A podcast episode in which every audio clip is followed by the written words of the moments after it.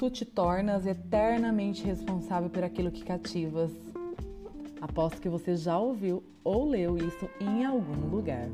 Eu sou a professora Andréa e este é o Podcast, o seu podcast que mistura leituras, literatura sem limites de caracteres.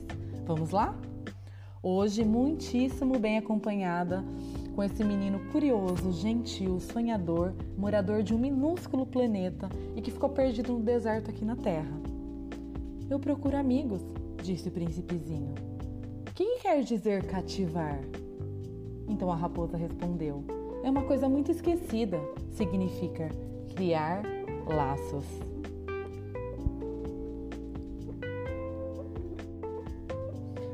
Então vamos criar laços com essa aventura e conhecer na íntegra o texto que eternizou o Pequeno Príncipe, que é lido, contado, recontado, encenado, reencenado, geração após geração. Começaremos essa aventura pelo prefácio. Palavra parece gente. Não tem sinônimo que dê conta de uma diferença muito especial que é própria de cada uma delas.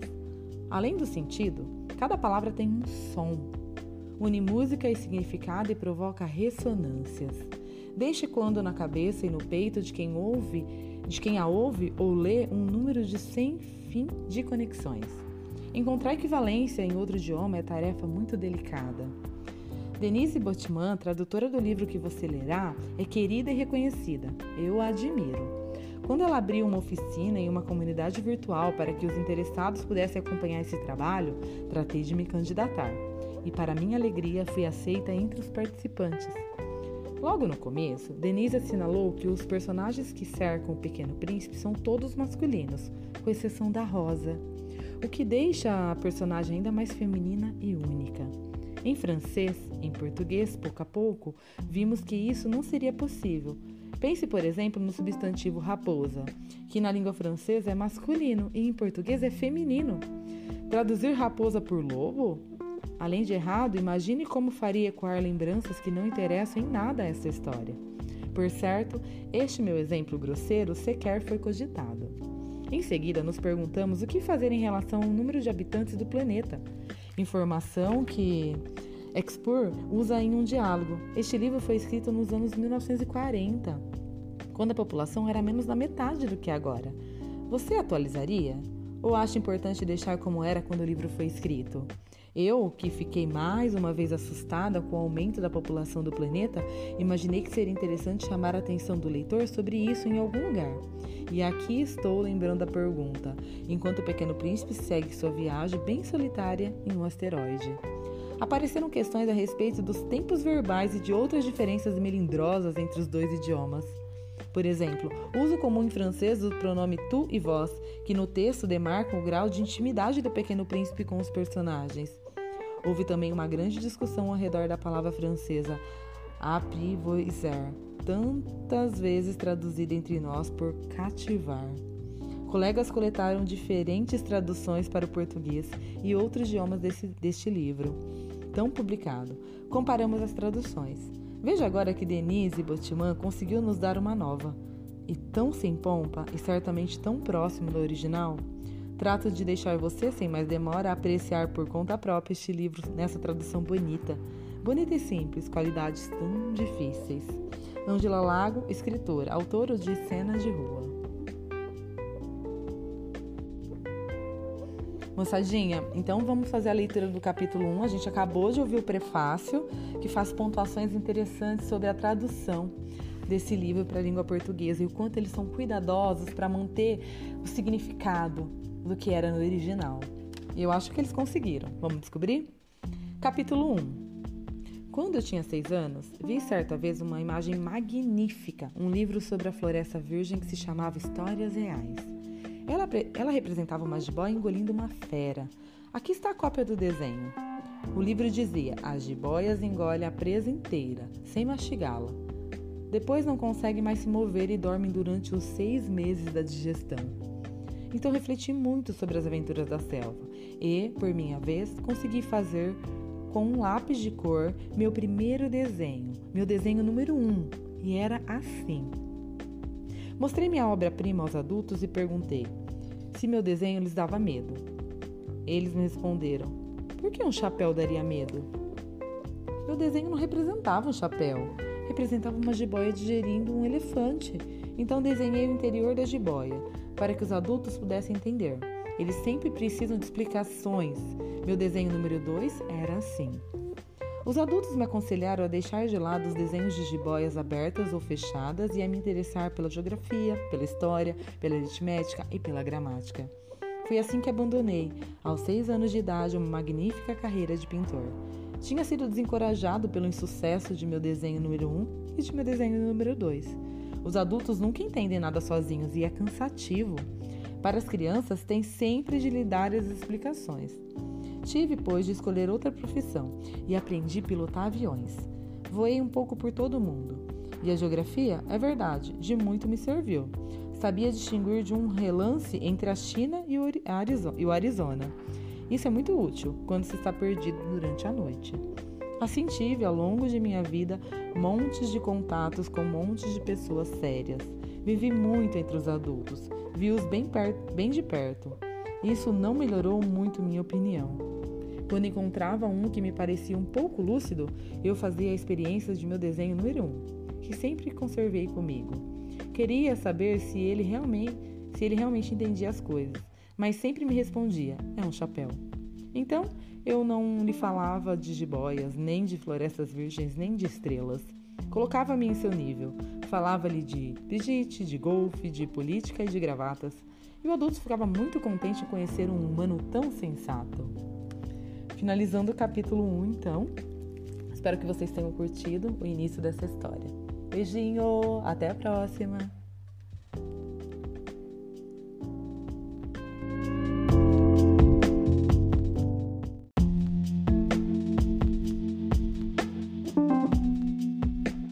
Oi, moçadinha! Esse é o Podcast, o seu podcast que mistura leituras, literaturas sem limites de caracteres. Eu sou a professora Andréa e hoje nós continuaremos a nossa saga descobrindo um pouquinho mais do Pequeno Príncipe, esse menino que por acaso se perdeu no deserto e fez amizade com um aviador. Hoje nós leremos o capítulo 2, o capítulo 3 e o capítulo 4, que vai contar um pouquinho mais do início dessa relação do aviador e do Pequeno Príncipe. Então é com vocês, O Pequeno Príncipe. Capítulo 2 Assim vivi sozinho, sem ninguém para conversar de verdade, até uma pane no deserto do Saara, seis anos atrás. Alguma coisa se quebrara em meu motor. E como não tinha comigo mecânico nem passageiros, preparei-me para tentar fazer sozinho um conserto complicado. Era para mim uma questão de vida ou morte. Minha provisão de água mal dava para oito dias. Na primeira noite, então, dormi na areia a mil milhas de qualquer terra habitada. Estava muito mais isolado do que um náufrago numa jangada no meio do oceano. Então vocês imaginam minha surpresa a nascer do dia quando uma vozinha engraçada me despertou. Ela dizia: Por favor, desenhe um carneiro para mim. Quê? Desenhe um carneiro para mim. Pus-me de pé num salto como se tivesse sido atingido por um raio. Esfreguei bem os olhos, Orei bem e vi um rapazinho absolutamente extraordinário que me observava com gravidade. Aqui está o melhor retrato que mais tarde consegui fazer dele. Mas meu desenho, claro, não é nem de longe tão encantador quanto o modelo. Não é por culpa minha. Eu tinha sido desencorajado pelos adultos em minha carreira de pintor aos seis anos de idade.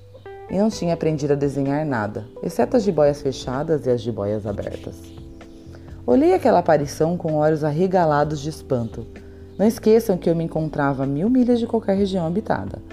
Ora, meu rapazinho não parecia nem perdido, nem morto de cansaço, nem morto de fome, nem morto de sede, nem morto de medo. Não se parecia em nada com uma criança perdida no meio do deserto, a mil milhas de qualquer região habitada. Quando por fim consegui falar, disse-lhe: Mas o que faz aqui? Ele me repetiu muito suavemente como uma coisa muito séria. Por favor, desenhe um carneiro para mim.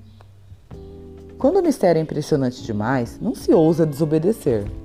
Por mais absurdo que aquilo me parecesse a mil milhas de todos os lugares habitados e em, em perigo de morte, tirei do meu bolso uma folha de papel e uma caneta tinteiro.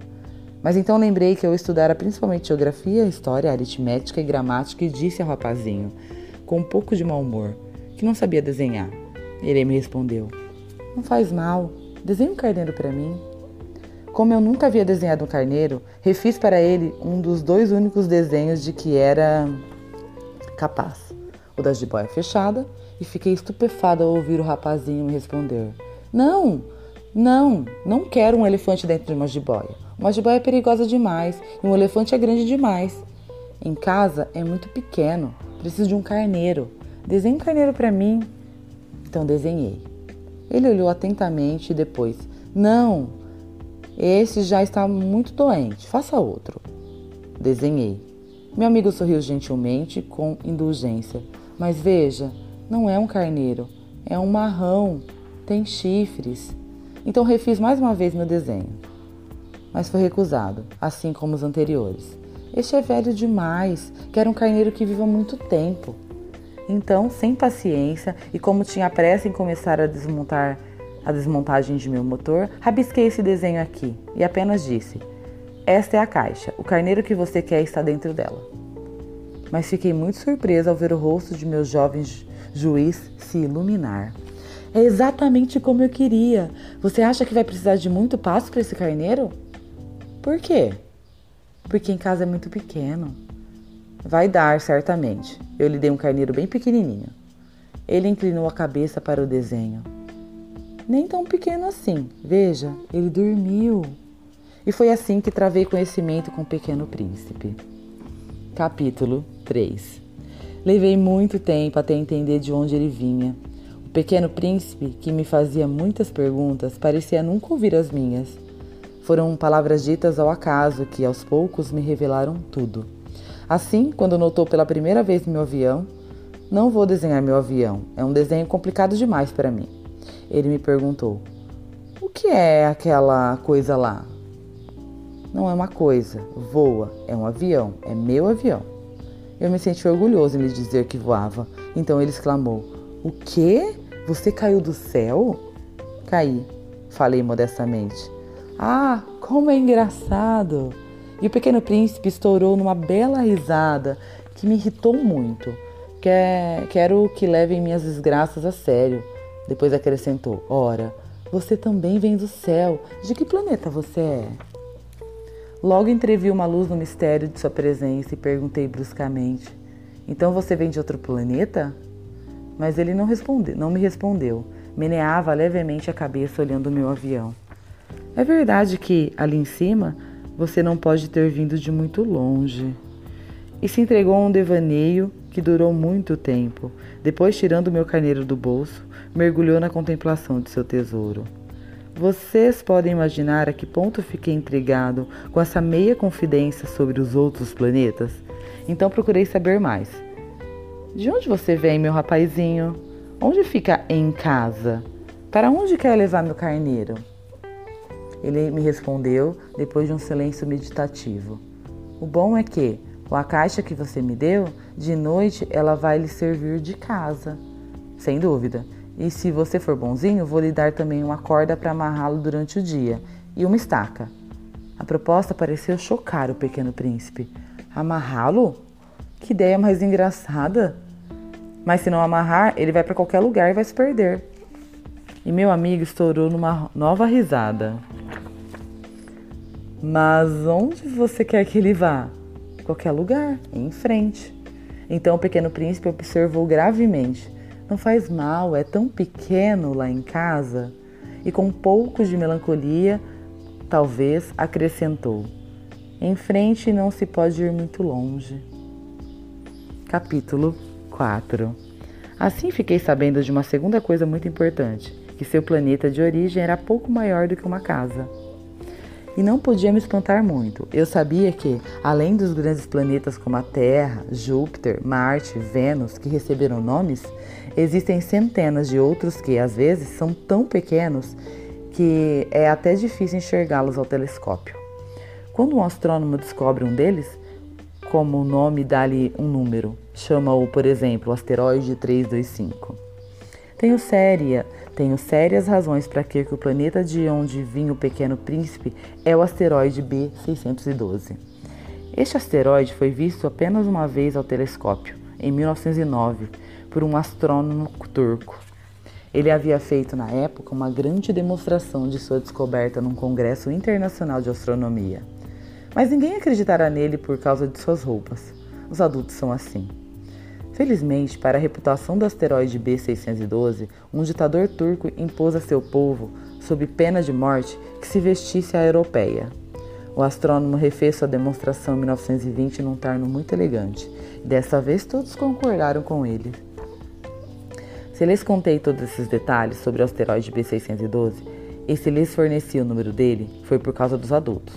Os adultos gostam de números, mesmo quando lhes falam de um novo amigo nunca se interessam pelo essencial, nunca perguntam qual o som da voz dele, que brincadeiras prefere, coleciona borboletas? Indagam que idade ele tem, quantos irmãos ele tem, quanto pesa, quanto ganha o pai dele. Só aí julgam conhecê-lo. Se vocês disserem aos adultos, vi uma bela casa de tijolos cor-de-rosa, com gerânios nas janelas e pombas nos telhados, eles não conseguirão imaginá-la. Vocês precisam dizer, viu uma casa de 100 mil francos. Então eles exclamam: Que beleza! Assim, se vocês disserem a prova de que o pequeno príncipe existiu é que ele era encantador, ria e precisava de um carneiro. Quando alguém precisa de um carneiro, é prova de que existe. Eles darão de ombros e dirão que isso é criancice. Mas se vocês disserem o planeta de onde ele vinha é o asteroide B612, então eles se convencerão e não vão incomodá-los com suas perguntas. Eles são assim. Não é o caso de eles querer mal por isso. As crianças precisam ser muito indulgentes com os adultos. Mas nós, claro, nós que compreendemos a vida, pouco nos importamos com números. Eu gostaria de ter começado essa história como os contos de fada. Gostaria de ter dito: Era uma vez um pequeno príncipe que morava num planeta pouco maior do que ele e que precisava de um amigo. Para os que compreendem a vida, teria um ar muito mais verdadeiro. Pois não quero que leia o meu livro com ligeireza. Sinto muita dor em contar essas lembranças. Já faz seis anos que meu amigo partiu com seu carneiro. Se aqui tento descrevê-lo, é para não o esquecer. É triste esquecer um amigo. Nem todo mundo teve um amigo. Eu posso ficar como os adultos que se interessam apenas por números. Então foi por isso também que comprei uma caixa de tinta e lápis. Não é fácil voltar a desenhar em minha idade, nunca tendo feito outra coisa, nenhuma outra tentativa além de uma jiboia fechada e de uma jiboia aberta aos seis anos de idade. Tentarei, claro, fazer os retratos mais parecidos possíveis, mas não tenho muita certeza se conseguirei. Um desenho sai, sai bem e outro já não se parece tanto. Também me engano um pouco no tamanho. Aqui o Pequeno Príncipe está grande demais. Ali está pequeno demais. Também hesito sobre a cor da roupa. Então vou tentando aqui e ali, um pouco mais, um pouco menos, e por fim me enganarei sobre certos detalhes mais importantes. Mas isso vocês terão de perdoar. Meu amigo nunca dava explicações. Talvez me julgasse igual a ele. Mas, infelizmente, não consigo enxergar carneiros através de caixas. Talvez eu seja um pouco como os adultos. Devo ter envelhecido. A gente encerra por aqui. No próximo podcast, iniciaremos o capítulo 5. Estamos na página 21 do nosso livro. Um beijo, até a próxima!